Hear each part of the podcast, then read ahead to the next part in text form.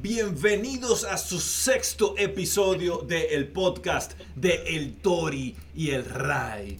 Parece un sueño hecho realidad. Seis capítulos. No abandonamos en el primero. Porque esto de hacer podcast, Tori, se ha vuelto como una moda. Y hay gente que lo intentan una vez, dos veces. Bueno, hay gente que empiezan a buscar lo mejor equipo, la mejor forma de hacerlo y al final nunca hacen ni el primero. Pero esto va en serio. Van seis. ¿Cómo va eso, Tori? ¿Cómo tú? Hey, eh, estamos bien aquí, estoy, estoy feliz y contento bebiéndome un cafecito con leche, eh, you know, todo tranquilo, todo nice, todo heavy, muy contento de que vamos por seis episodios. Y sí, así como tú dices, hay gente que como que ni siquiera comienzan y ya nosotros vamos por seis episodios, exacto, así que vamos a seguir y vamos a llegar al episodio mil un día. y recordar nuestros planes a la audiencia de que nuestro plan inicial es que esta temporada llegue a los 25. Estamos más cerca ya.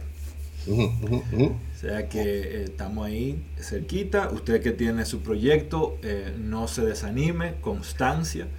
Y esto, esta introducción nos da pie al primer tema que, que quiero tratar.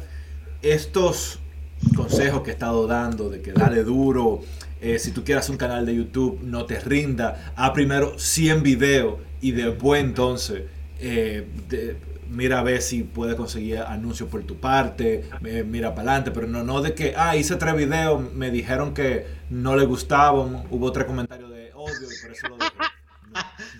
No, de hecho, yo creo que, ya lo hemos dicho, yo creo que casi todos los episodios nosotros hablábamos de los haters, que es raro porque yo entiendo que nosotros no tenemos haters, pero si tú tienes cualquier tipo de atención, analiza la atención y mira, porque si alguien te pone de que hate comments, eso es relativamente positivo, porque eso quiere decir que lo que tú estás haciendo creó tanto impacto en esa persona que esa persona tuvo que exteriorizarlo y dejarte saber. O sea que algo tú tienes que tú puedes tratar de, seguir más adelante. So, no se rindan, gente, hagan, hagan vainas, hagan vainas, sigan en sus proyectos. Y a donde iba es que el, en su momento lo dije, que el podcast que motivó que nosotros iniciemos este proyecto fue el podcast Cosas, que es hecho por dos mexicanos de Monterrey, Nuevo León, eh, que son Roberto Martínez y eh, el señor Jacobo Wong. Y eh, es súper interesante, ya yo empecé desde el primer capítulo a escucharlo todo Voy por el capítulo 26 y es de una hora cada episodio. Yo he escuchado más de 26 horas de conversaciones de ellos. De modo que yo lo conozco a ellos más que a muchas personas que he visto en persona. Sé su personalidad, sé las cosas que le gustan, las cosas que no le gustan. De hecho, he aprendido mucho sobre México. Con mis amigos mexicanos aquí, yo les he informado de cosas que ellos no, no sabían. que tú no sabías que el equipo de los Monarcas de Morelia se mudaron y ahora están en Sinaloa. ¿Cómo, ¿Cómo, así? Pero todo el mundo sabe eso. Yo no entiendo eso. Eso es. Claro, eso es cultura general, ¿verdad? Y lo interesante de, de ese podcast en particular, lo menciono porque ellos hablan de temas muy densos, pero de una manera muy jovial para las masas. Ellos hablan de filosofía, hablan de utilitarismo, hablan de estoicismo, hablan de, cosas muy profundas, pero de una manera tan jovial y tan amena que llegan a, las masas. Y realmente por lo ligero que es, cuando yo los vi por primera vez fue por Facebook. A mí me salían muchísimos videos de ellos y yo lo ponía porque los títulos eran interesantes pero le daba play y escuchaba a estos dos pendejos hablando. Y dije, no, pero no voy a perder el tiempo con estos hueones. y ya como la sexta vez me, detuve a escucharlo. Y realmente eh, decían cosas interesantes. Y son cosas que hay que darle mucha mente, hay que pensarlo mucho, porque parecieran cosas súper sencillas y muchas veces parecieran cosas sin sentido. Y te pongo un ejemplo. Roberto eh, dice que la envidia se desperdicia en el envidioso, que el miedo se desperdicia en el miedoso. Y eh, tú dirás, coño, pero qué, frase tan, la estupidez. Y él, hay que verlo de la perspectiva de él. Él es una persona creativa. De hecho, él tiene un libro que se llama Creativo. Y él lo que dice es que tú puedes canalizar tus energías en crear. Y me acordé de esa frase de Roberto porque estuve leyendo que Gustavo Cerati se inspiró en una novia que él tenía cuando tenía 17 años, que lo dejó. Y él se inspiró en esa experiencia de que su novia lo dejó para escribir La ciudad de la furia, que es uno de los éxitos más grandes de Soda Stereo. Entonces, fíjate cómo ese sentimiento de amargura, él lo pudo transformar en su obra maestra. Entonces, en ese sentido, utilizando la frase de Roberto, la amargura se desperdicia en el amargado. Eh, Cerati no la desperdició, la canalizó y creó cosas. Entonces, eso es un ejemplo simplemente para decirte lo interesante que está el podcast. Vete a Spotify y luego de escuchar este episodio, busca cosas y vas a aprender muchísimas. no, y ellos llegaron al número 3, al podcast número 3 de México. Llegaron ellos. O sea que nosotros vamos a llegar al podcast eh, número 1 de República Dominicana pronto, ¿verdad? Bueno, no sé si podamos destronar al mañanero, eh, pero vamos a intentarlo. Eh, yo, no sabía, yo estaba en Spotify, yo no, no sabía que yo estaba en Spotify el mañanero. No sé, yo en verdad... ellos debieran. Yo creo que el parte de ellos es YouTube. Eh, y es bien difícil de, de, encontrarlo en plataforma. De hecho, ellos tuvieron que hacer su propia aplicación porque la aplicación de la emisora donde ellos estaban o el tuning de la emisora no funcionaba como debería. Pero, yo lo he buscado, yo me parece que no están, debieran, pero yo, yo creo que ellos no están. Okay. Pero si estuvieran fuera difícil, sí, porque es, muy escuchado. El... Mira, aquí yo lo veo, el ah, mañanero eh, en, Spotify, ah, podcast Bolívar Barrera. Qué bueno que okay. oh, ok, background effect, whatever. Sí, pero Tú ya, el mañanero. Ahí, eh, gratis. Sí, hey, y no estamos siendo promocionados por ninguno de los dos. Yo no he aparecido en ninguno de los dos programas. Ray Delto es el famoso aquí, yo creo que le ha salido en el Mañanero. Con el sol de la mañana, creo que era, ¿no? Sí, no, no, no, Lo que pasa es que teníamos un programa en la misma estación. O sea que el ah. programa se hacía en la misma cabina que se hacía el mismo golpe con Hochi, el sol de la mañana, en la misma cabina, pero en otros programas. Ah, ok, full disclosure, like, no hay, eh, no hay promoción, aunque Ray Delto sí trabajó en geográficamente en el mismo sitio, más o menos. Pero sí, no, es. y, el mañanero se hacía al frente de la cabina donde nosotros hacíamos el programa de tecnología. Porque el mañanero no es de Sol, pero es del mismo grupo de emisora. Y la cabina eh, está eh, uno al lado de otro. Entonces, el mañana, tú ahí haciendo el programa de tecnología y adelante la gente ahí haciendo el mañanero. Ajá, exacto, sí. haciendo el mañanero. El, mañanero ahora, el mañanero ahora está en el programa de radio mañanero se hace en La Bacana, que pertenece al mismo grupo de empresas que El Sol. Antes estaba en Cacú y ahora está en La Bacana, que ahora está al frente, o sea, en el mismo edificio de, Sol.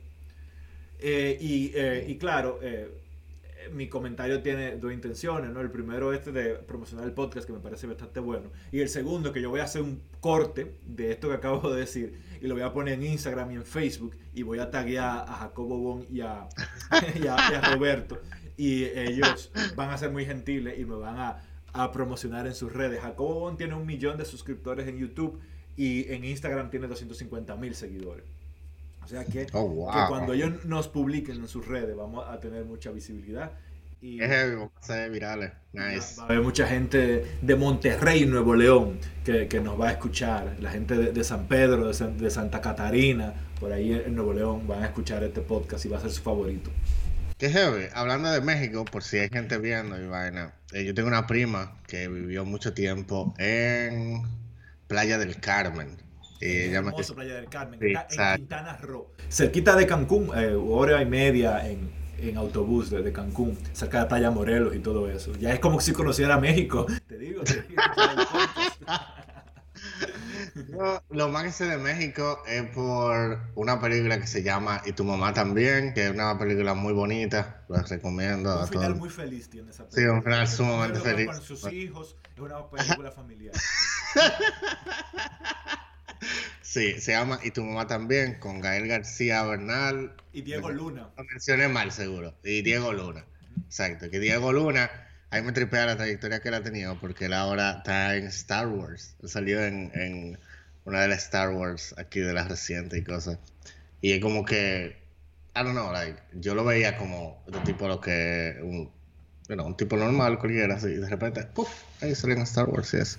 Pero anyway, sí, eh, México bonito, México es chévere. Mi prima me contaba mucho sobre Playa del Carmen y era muy una cosa, una cosa preciosa. Mandaba fotos. Es uno de los países más desarrollados de, de la región. Eh, hay muchas universidades que ofrecen programas de doctorado, de postdoctorado. El TEC de Monterrey es la universidad más avanzada en términos de tecnología de la información en toda la región de, de Latinoamérica. Y... Oh, yo tengo unos amigos que estudiaron en el TEC de Monterrey. Eh, tengo un amigo que estudió en la... Ya, se me olvidó el nombre de la ciudad. Pero en una de las... Eh, eh, en una de las... De, de, los campus del TEC de Monterrey. Ellos tienen como cuatro. Tenían cuatro hace un tiempo. Quizá tengan más o menos. Y, ahí, y sí, estaba eso. Era, eh, y algo muy funny. Es como que...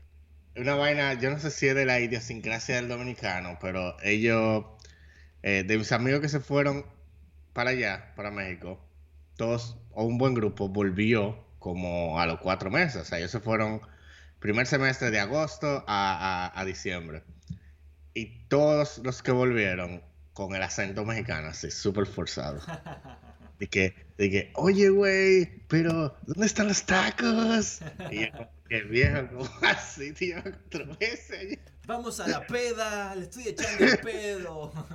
a la morrita. no hay peda, güey. No hay peda, güey. Yo no pago.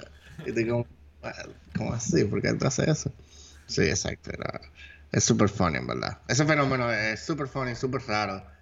Como que, porque yo medio entiendo, a mí me pasa eso. Como que si tú te expones a, a, ciertas, como, si tú te expones a un ambiente donde la gente habla de cierta manera, como que a ti se te pega ese cantado ahí, ese, ese tipo de, cosas. A mí me pasa, a mí me pasa bastante. Y, y eso, no sé, no, lo encontré muy funny. Eh, en el caso mío, conectando con eso, yo sí he hecho un esfuerzo por estandarizar mi español aquí en Canadá. Porque eh, cuando hablo español lo hablo con colombianos, con salvadoreños, hondureños, mexicanos. Y por eso cuando hablo con ellos, pues trato de hablar un castellano estándar, lo más que pueda y eh, en cuanto a las expresiones, a la pronunciación, lo varío un poco distinto. De hecho, en mis videos muchas veces me preguntan, ¿de dónde eres? Porque por el acento, que trato lo más que puedo hacer un acento neutro, muchas veces no pueden descifrar mi origen por mí. ¿De dónde la gente asume que tú eres así? Por la, mayoría de veces que me preguntan, si me preguntan que si que soy dominicano y a veces me preguntan que si soy venezolano. Ah, eso pasa. A mí me, me han hecho esa pregunta así, como que eh, un grupo y yo como, ¿venezolano de dónde? O sea, ¿cómo así? Pero sí, eso parece como que tenemos ese acento así bien parecido y todo. Sí, sí, a mí me ha pasado. Yo he escuchado canciones venezolanas que yo dudo si son dominicanas o de Venezuela porque se parecen mucho. Incluso el vocabulario. Ellos usan muchas cosas que nosotros usamos también. Mm, interesante. Pues entonces, eh, vamos a ver, ¿cuál es el, próximo tema? ¿De qué vamos a hablar ahora?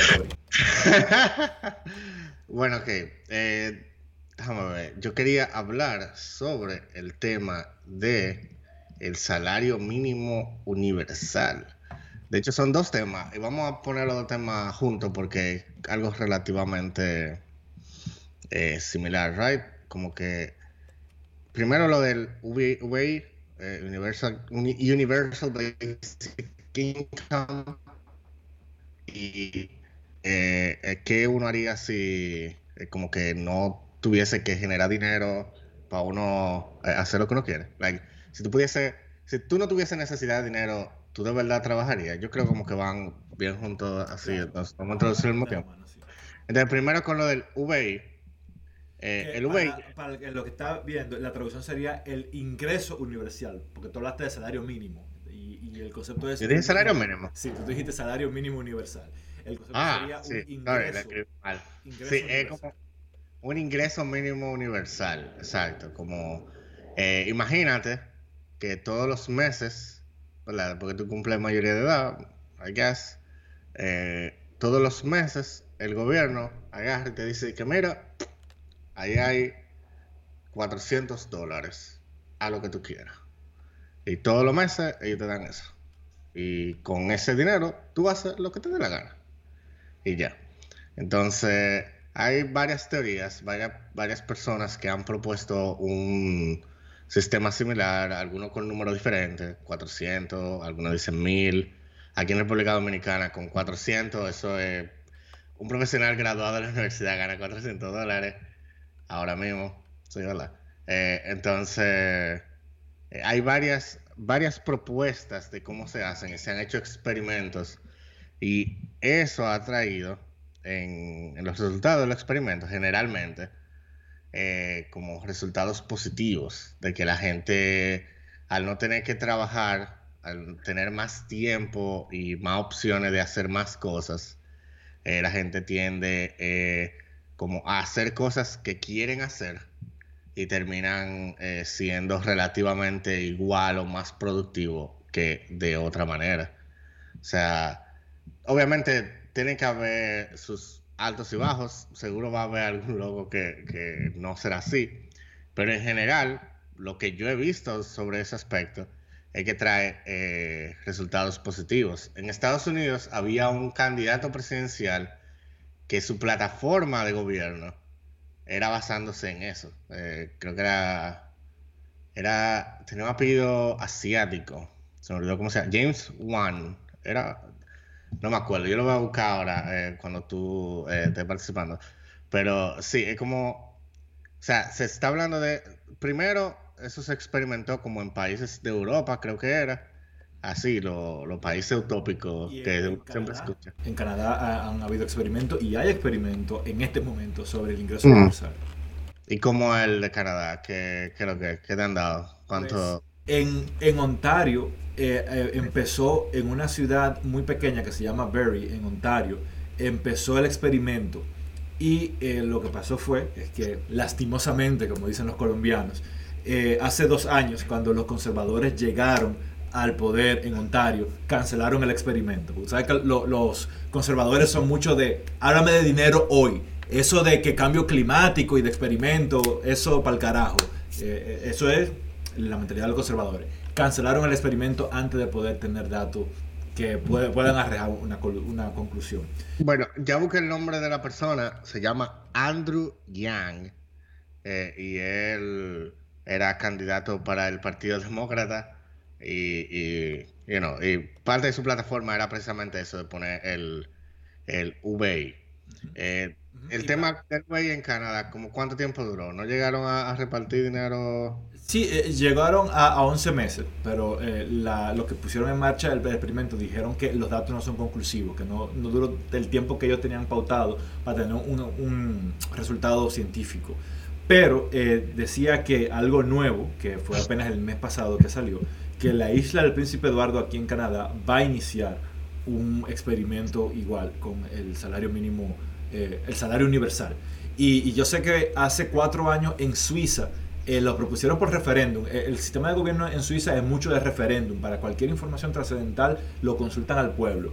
Y lo preguntaron, en ese entonces le iban a dar mil euros a todos los ciudadanos como salario universal y la mayoría votó que no, que no quería eh, ese, que, que, su dinero que ellos pagan de impuestos se utilice de esa manera.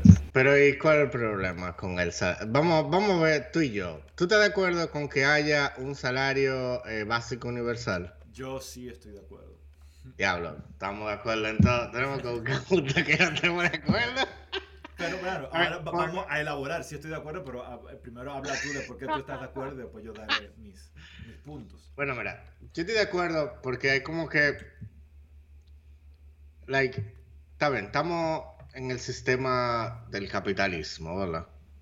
Y el sistema del capitalismo tiene muchos parches, tiene como muchos bugs, vamos a decirle así. Tiene mucho, mucha vaina que como que son arbitrarias y tan mal. Entonces, como que si nosotros somos los que participamos del sistema y no el sistema que, que nos rige a nosotros, ¿verdad? Eh, nosotros deberíamos tratar de parchar esos problemas y resolverlos. Y uno de los problemas es que hay gente que simplemente o no está apta para trabajar, o hay gente que simplemente hace más daño eh, trabajando en, un sitio que estando en su casa y tener como un sistema de, hey, mira, tú nunca vas a pasar hambre porque tú ganas dinero todos los meses, aunque tú no hagas nada.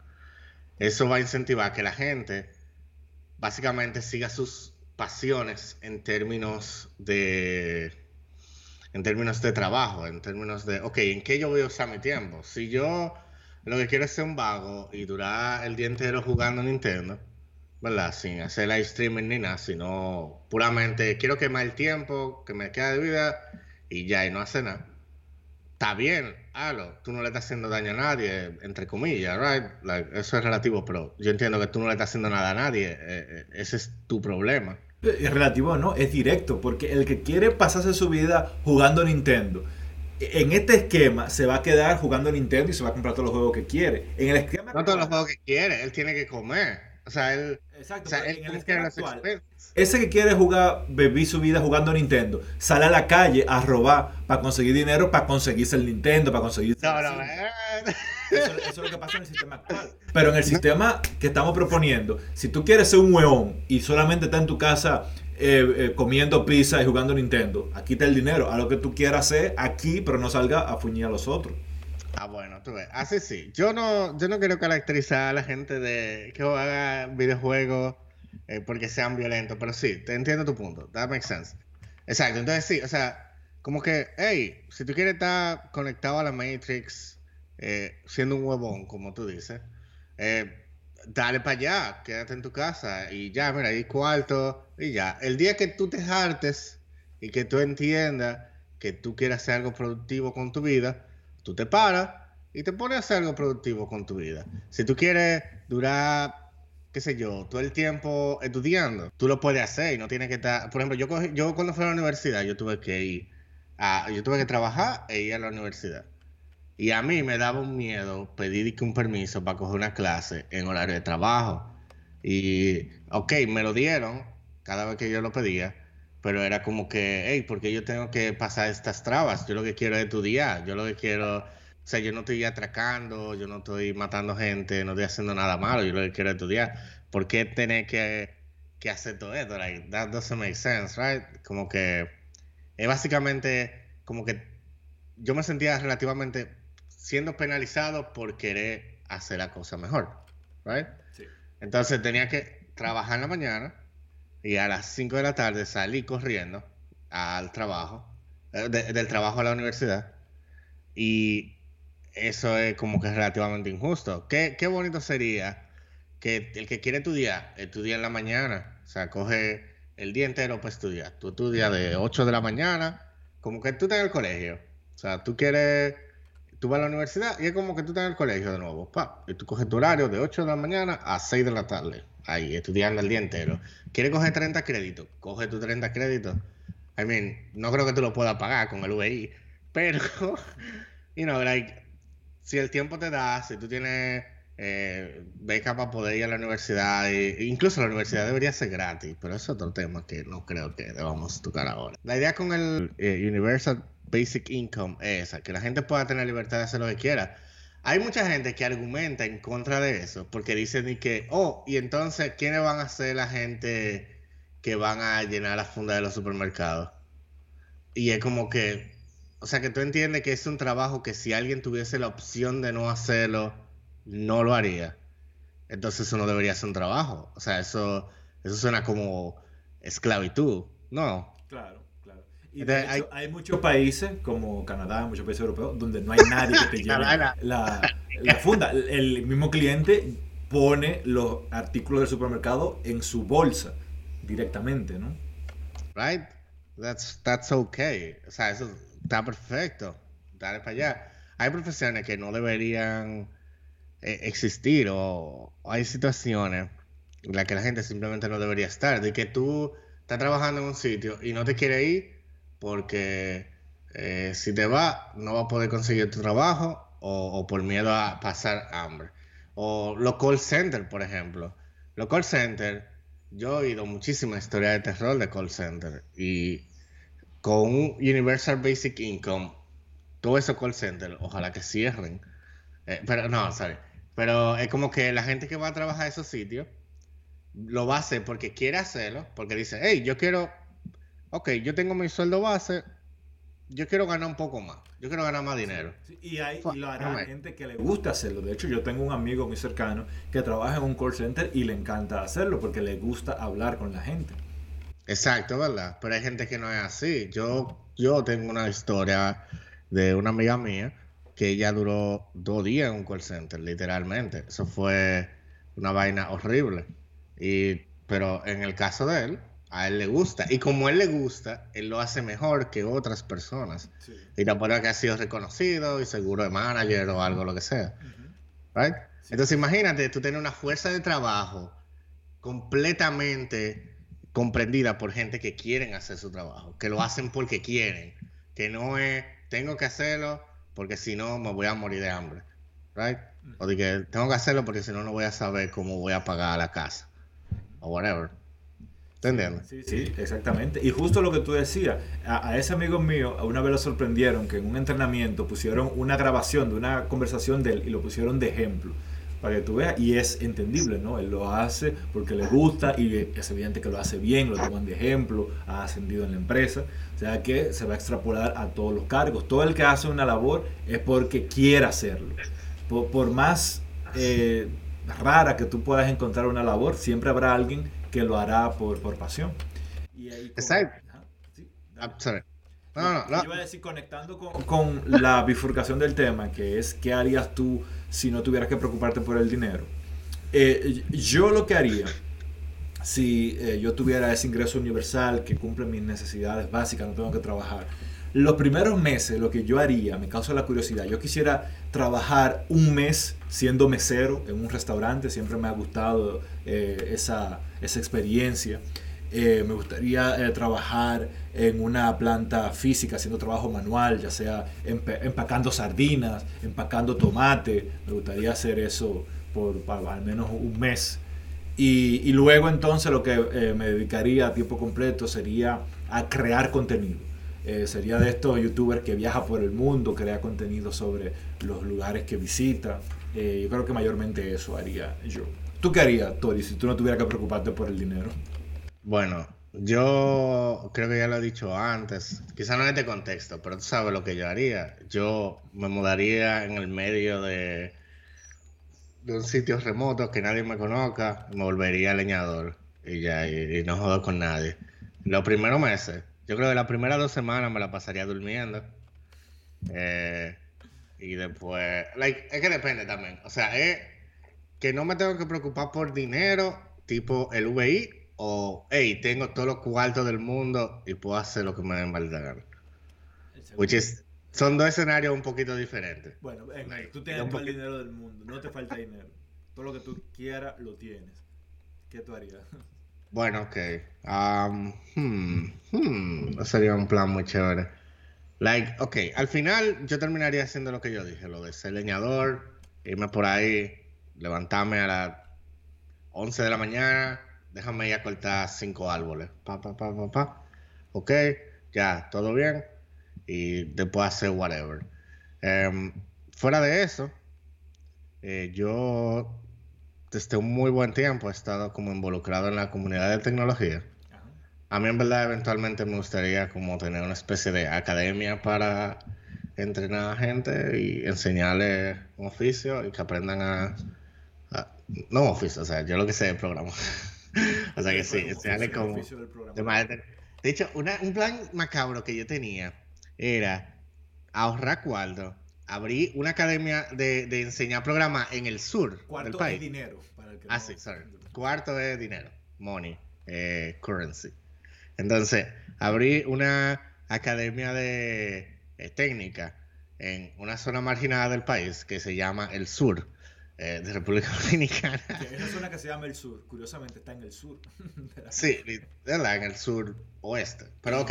Entonces, eh, ahí, poner ahí. Entonces tú le enseñas a programar a los niños que son desafortunados y tú lo puedes poner de una vez. Tú usas esa academia como un funnel para tu compañía de consultoría de software y tú le pagas a ellos, eh, qué sé yo, 300 dólares y tú cobras 4 mil dólares por su mano de obra. And that's, es un negocio redondo. Y tú lo estás ayudando porque ellos nunca en su vida han visto. Tú cobras 4 mil, le pagas 300. Tú te quedas. Mucho, ¿eh? Ellos nunca han visto 300 dólares uno arriba de otro. Y tú lo estás ayudando. Y esa, la zona entera va a mejorar. Pero entonces, la gente de la plantación. de lo que ellos producen. Muy bueno.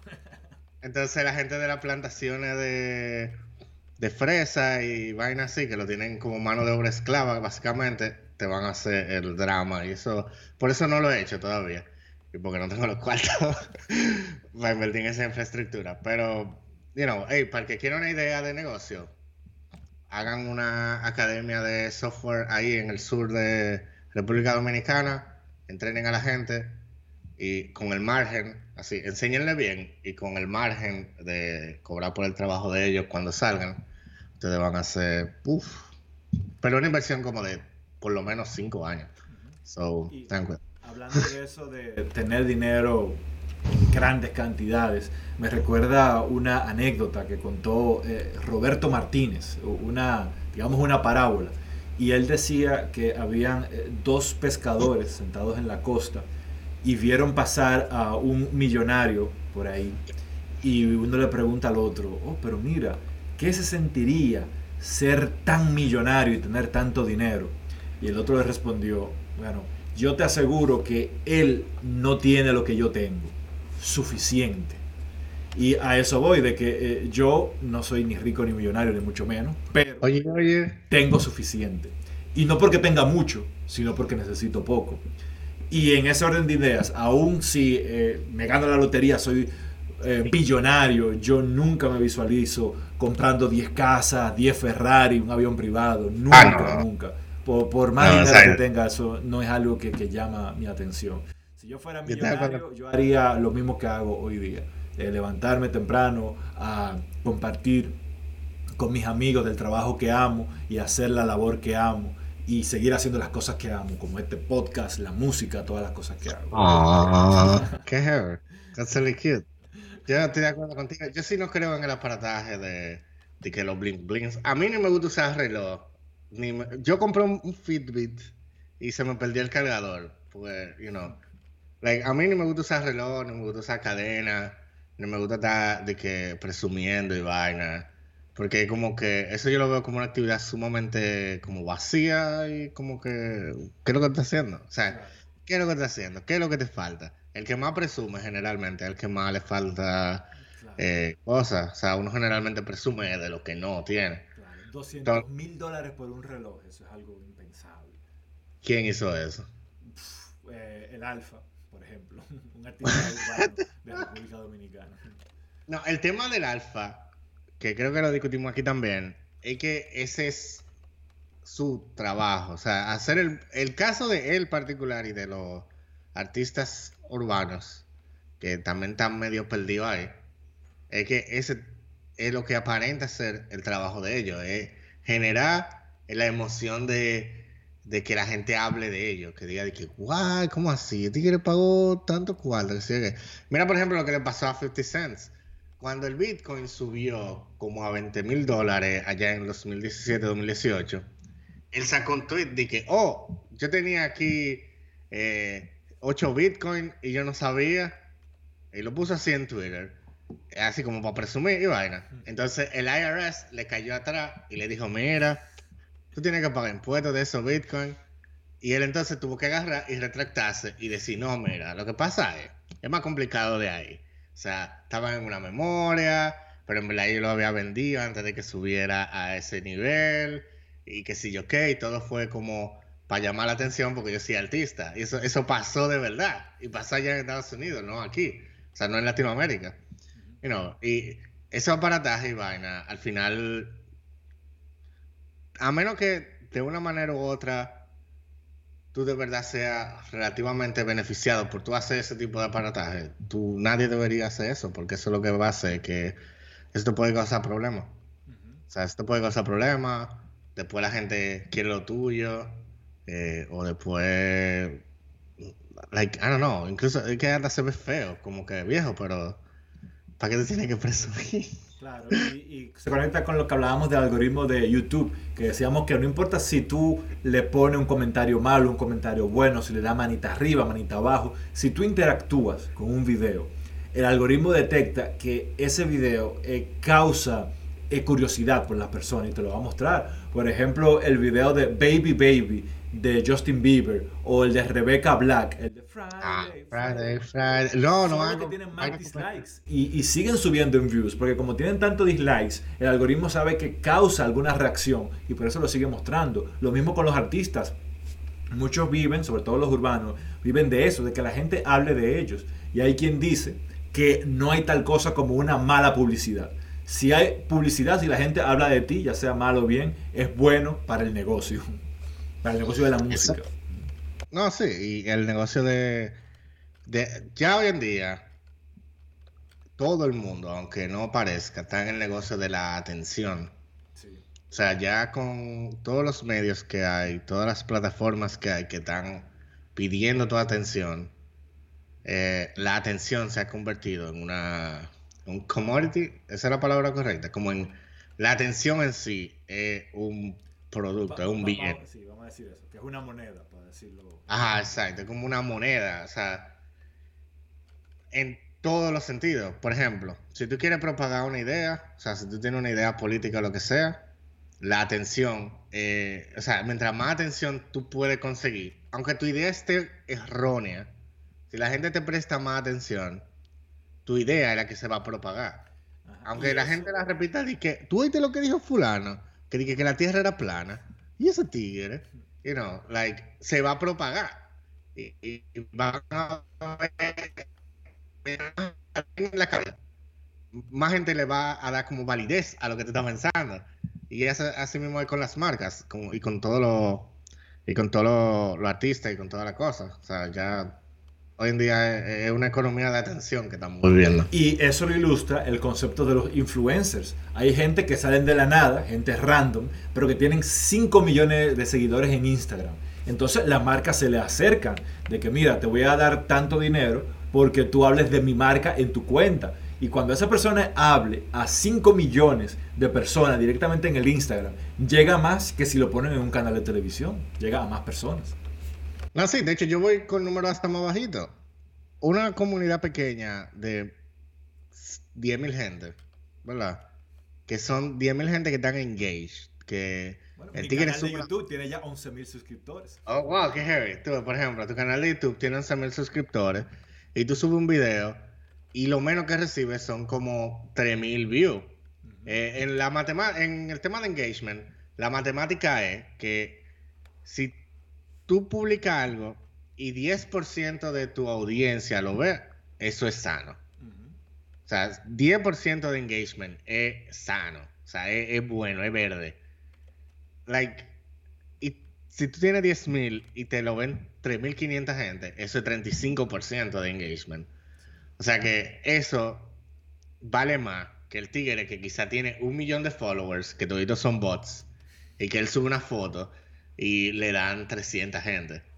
Y fácilmente son comprados y vainas así. right? O sea, es, como una matemática ahí de, ok, cantidad de followers y cantidad de engagement. Porque a veces los followers no necesariamente son reales. Pero sí, en tu caso, por ejemplo, hey, una marca cualquiera que esté escuchando pudiera querer eh, promocionar por aquí, eh, you know, las marcas. Eh, vamos a dejar el contacto debajo para y algo que, yo he hecho, hablando brevemente de mi canal, es que hace cuatro meses eh, yo he separado mi canal, porque yo tenía cosas diversas, tenía cosas de música, de programación, de Canadá, y me di cuenta que en más de un 80% quien me sigue se suscribió porque quiere saber sobre Canadá. Entonces, en mi canal principal solamente hablo de Canadá. Estas cosas que estamos hablando tú y yo, el podcast tiene su canal aparte. Las cosas de programación le hice su canal aparte. Las cosas de música tiene su canal aparte. De modo que lo segmenté. Y claro, eh, estos canales no los sigue ni Dios. Hoy día, que estamos grabando esto, eh, hoy es 23 de enero de 2021. Tenemos 29 seguidores en el podcast. en el de programación tengo a 8 seguidores. Y en el de la cosa, mi vida personal, que es un vlog, tengo 4 suscriptores.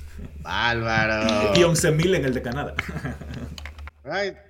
Pero it doesn't matter, eso sube con el tiempo, él crea contenido mejor y mejor. Y ya que hacer cada vez cosas más chéveres.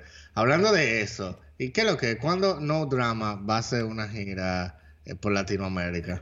No Drama, para los que no lo sepan, es la banda de música compuesta por eh, nuestro amigo aquí, Raidelto Hernández, y una eh, dama que es la voz de la banda. ¿Es así? Así es, y tenemos también un mexicano que eh, toca eh, la, la, guitarra.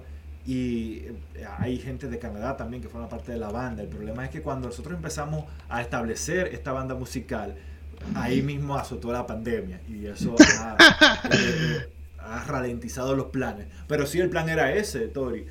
a ver, no, no hacer escalas, no hacer una tour por toda Latinoamérica, pero sí de, tocar a nivel local, en los bares, en los eventos al aire libre y tal. Ese, es el plan. Esperemos que todo vuelva a la normalidad y quién sabe eh, si nos hacemos súper populares y después tenemos ahí una gira por toda Latinoamérica. Puede ser, ¿por qué no?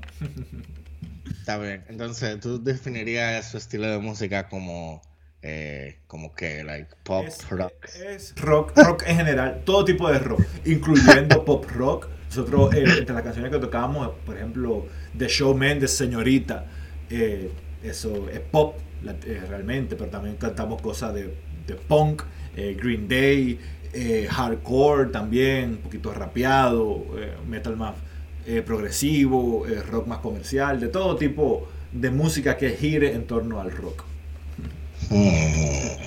Pues ya saben, entonces, para contrataciones. no drama. Y, y vamos a hacer su canal propio. Por el momento, los videos eh, con mis compañeros músicos están en el canal principal de Raidelto. Los videos que ya yo había subido los dejé ahí. No drama, no drama. sí, ahí pueden buscar. No drama, pero bueno. Entonces, Tori, ¿de qué vamos a hablar ahora? Bueno, ya como para conectar con todo el tema del VI y de si trabaja o no trabaja, el último tema es, ¿qué es mejor, ser rico o ser pobre? ¿Qué tú prefieres, Raidel? ¿Tú prefieres ser rico como tú eres o tú preferirías ser pobre así como soy yo? Hey, muy, muy chévere y contrastante porque yo soy pobre y tú eres rico. So, it's like, podemos ver las dos perspectivas. Yo creo que a una pregunta tan abierta, la respuesta más atinada es depende. Porque, eh, a ver, eh, es una pregunta muy abierta. Si te dicen, eh, vas a tener la oportunidad de trabajar en el gobierno y desviar fondos y convertirte en rico, ¿qué prefieres? ¿Eso o vivir tranquilamente con la conciencia tranquila, pero sin ni un peso en la cuenta de banco? Ahí, para mí no hay nada que valga más, que tenga más valor que una conciencia tranquila y estar contento contigo mismo y con el legado que vas a dejar a las futuras generaciones. Exacto, si te cuesta tu paz es demasiado caro, eso no, no vale la pena. Pero, pero, caso hipotético, vamos a suponer, caso hipotético, que tú eres pobre y tú vives en San Juan y se te presenta la oportunidad de ser senador en San Juan y, tú tienes una empresa de construcción, por ejemplo, y tú usas tus poderes en el Estado para tú eh, que todas las contrataciones para reconstruir un país vecino, vamos a decir Haití, eh, o sea, tú puedes coger las contrataciones para que te las pongan a tu empresa, ¿verdad? Y con eso, en el cabo como de seis años, tú pasas de, mierda, estoy mordiendo un cable, mordiendo un cable una expresión de, hey, no tengo nada, tengo la mano adelante y la mano atrás, no tengo nada. Eh, y tú pasas de, estoy mordiendo un cable, a eh, ser senador por 16 años más, y tener todos los cuartos del mundo y tener una de las riquezas más grandes eh, de Latinoamérica. Eh, y con esa riqueza entonces tú puedes hacer muchas cosas. Like, de verdad vale la pena, o sea, de verdad te quitó tu paz esa, esa, esa acción. Bueno, Lo que pasa es que depende de las aspiraciones de cada quien. Mis aspiraciones no es tener una de las riquezas más grandes de Latinoamérica. Mis aspiraciones no es tener riqueza de una manera u otra. Eh, e, esa forma que tú mencionas, ese ejemplo, está un poco turbio, ¿no? De usar tu poder en el Senado para favorecer a tu empresa, pero aún sea algo legítimo, trabajando en, una empresa de construcción, una empresa cualquiera, y eh, forrarme de dinero, no es algo a lo que yo aspiro. Y eh, tener mucho dinero, tener muchos empleados a tu nombre, una responsabilidad muy grande. Tú tener 150 familias que dependen de ti eh, es una responsabilidad muy grande. Y... Bueno, pero podemos ver, por ejemplo, el pana de... ¿Tú, conoces el caso de, de WeWork?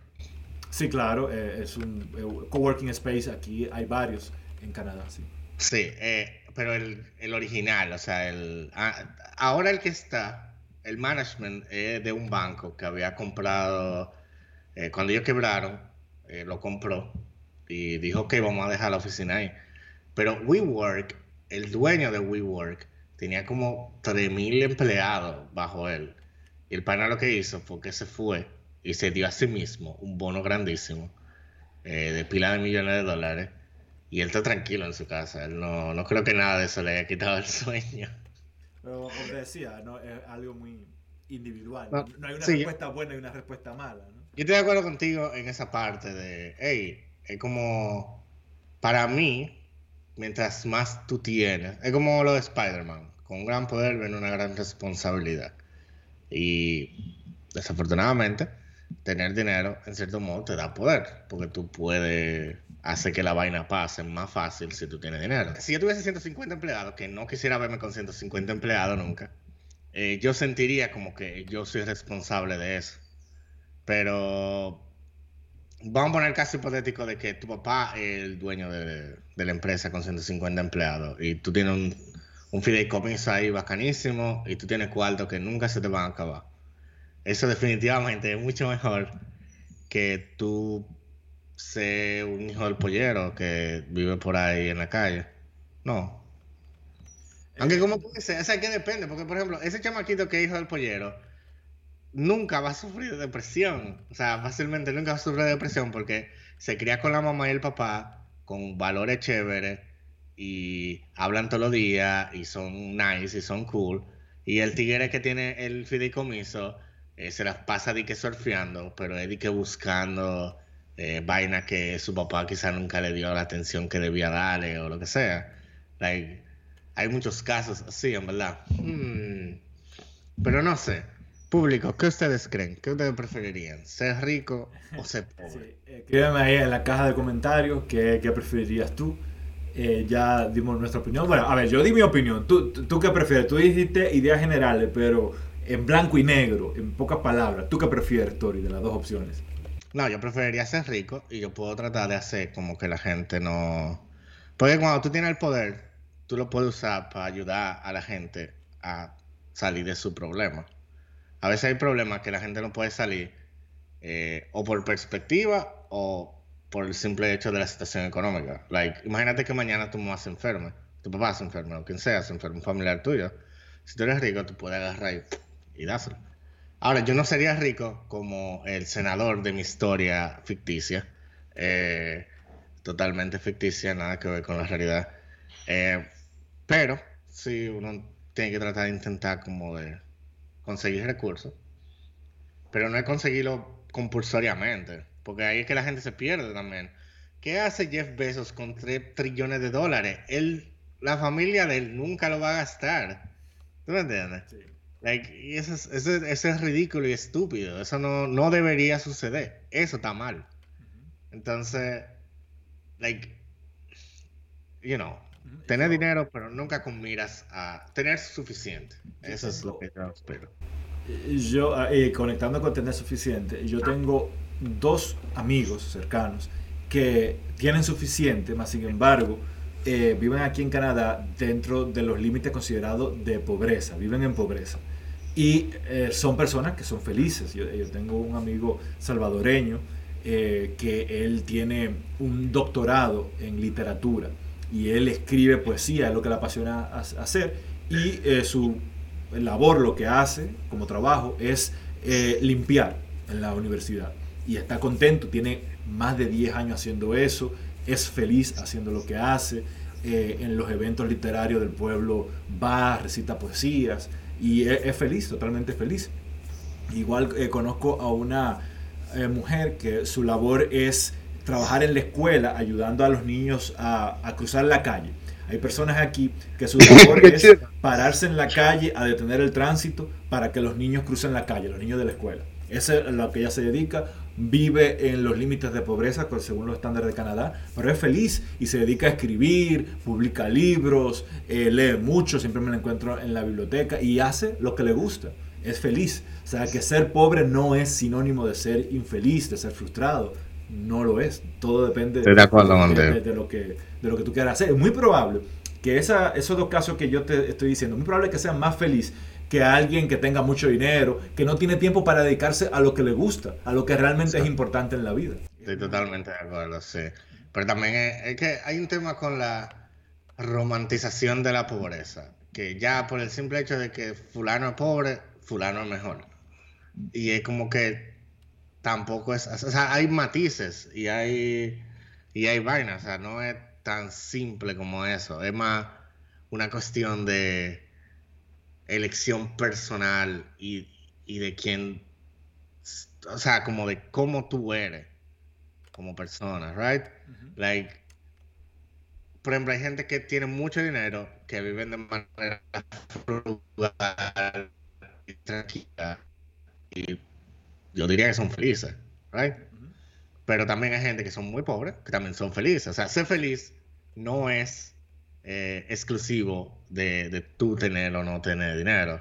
Eso estoy totalmente de acuerdo contigo. Like, 100% agree. Yeah, I don't know. No sé A mí nos está haciendo seña que se nos está acabando ya el tiempo de grabación contratado aquí. De modo que, ¿qué palabras tienes para cerrar este episodio, Tori? Pasen un feliz día, quieran a sus familias, uh, sean felices, no se preocupen tanto por el dinero. Yo sé que es fácil decir, no se preocupen tanto por el dinero. No es tan fácil no preocuparse. Pero, you know, paren su momento, miren en su casa, vean a su mamá, a sus hermanos y estén felices porque tuvieron la oportunidad de compartir con ellos. O sea, han tenido la oportunidad de compartir con las familias que le tocaron y, tener los amigos que tienen. So, yo creo que la clave para ser feliz es ser agradecido con lo que tú tienes. Y yo personalmente estoy agradecido de ese amigo tuyo, Redelto.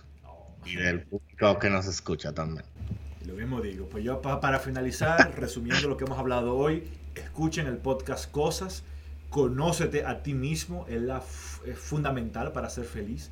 Conócete a ti mismo, qué te hace feliz, cuáles son tus metas, qué necesitas. Y a partir de ahí, crea tu plan de vida. Piensa a futuro, piensa a mediano plazo, a, largo plazo, no solamente a un plazo corto. Sé feliz. Te estoy escribiendo aquí eh, el Instagram de Toribio, que me lo piden mucho. Hay siete mujeres que me escribieron de que cómo me contacto con Toribio. Pues escríbanle en directo aquí, en este podcast. Que, esta dirección de Instagram, él no la dice mucho porque es difícil de pronunciar. Rápidamente, eh, háblanos, Tori. Yo sé que me lo has dicho a mí, pero díselo al público. ¿De dónde sale esa dirección tan rara que ellos están viendo aquí abajo? Ah, bueno, ok. Mi username en las redes sociales es It's Kolnikov. Eh, sale de. Hay una novela de eh, Fyodor Dostoyevsky que se llama Crimen y Castigo. Y el personaje principal se llama Raskolnikov. Entonces, es como una liga de eso con mi nombre. Ese protagonista a mí me. Eh, es como muy. El pan es muy introspectivo, el protagonista. Y yo también siempre he sido así, como bien introspectivo, aunque no lo parento. Eh, y, no sé, por ahí se fue. ¿Lo recomienda? Crimen y Castigo se llama. Sí, yo lo recomiendo. Eh, la mayoría de la gente recomienda mejor eh, Los Hermanos Karamazov. yo no pude leer Los Hermanos Karamazov, yo me aburrí demasiado. Pero di que Los Hermanos Karamazov es mejor porque tiene mejores discusiones en temas de moral y de ética y vaina así. El Crimen y Castigo es como más pop, I guess. Como más... ¿Y lo leíste el original en ruso o en qué idioma lo leíste? Oh, no, ojalá yo quisiera aprender ruso. Yo leí en español un libro como de este tamaño. Pero hay, hay resúmenes, hay versiones más, más chiquitas. Pues nada, eso ha sido todo por el día de hoy. Gracias por seguirnos y será hasta la próxima semana.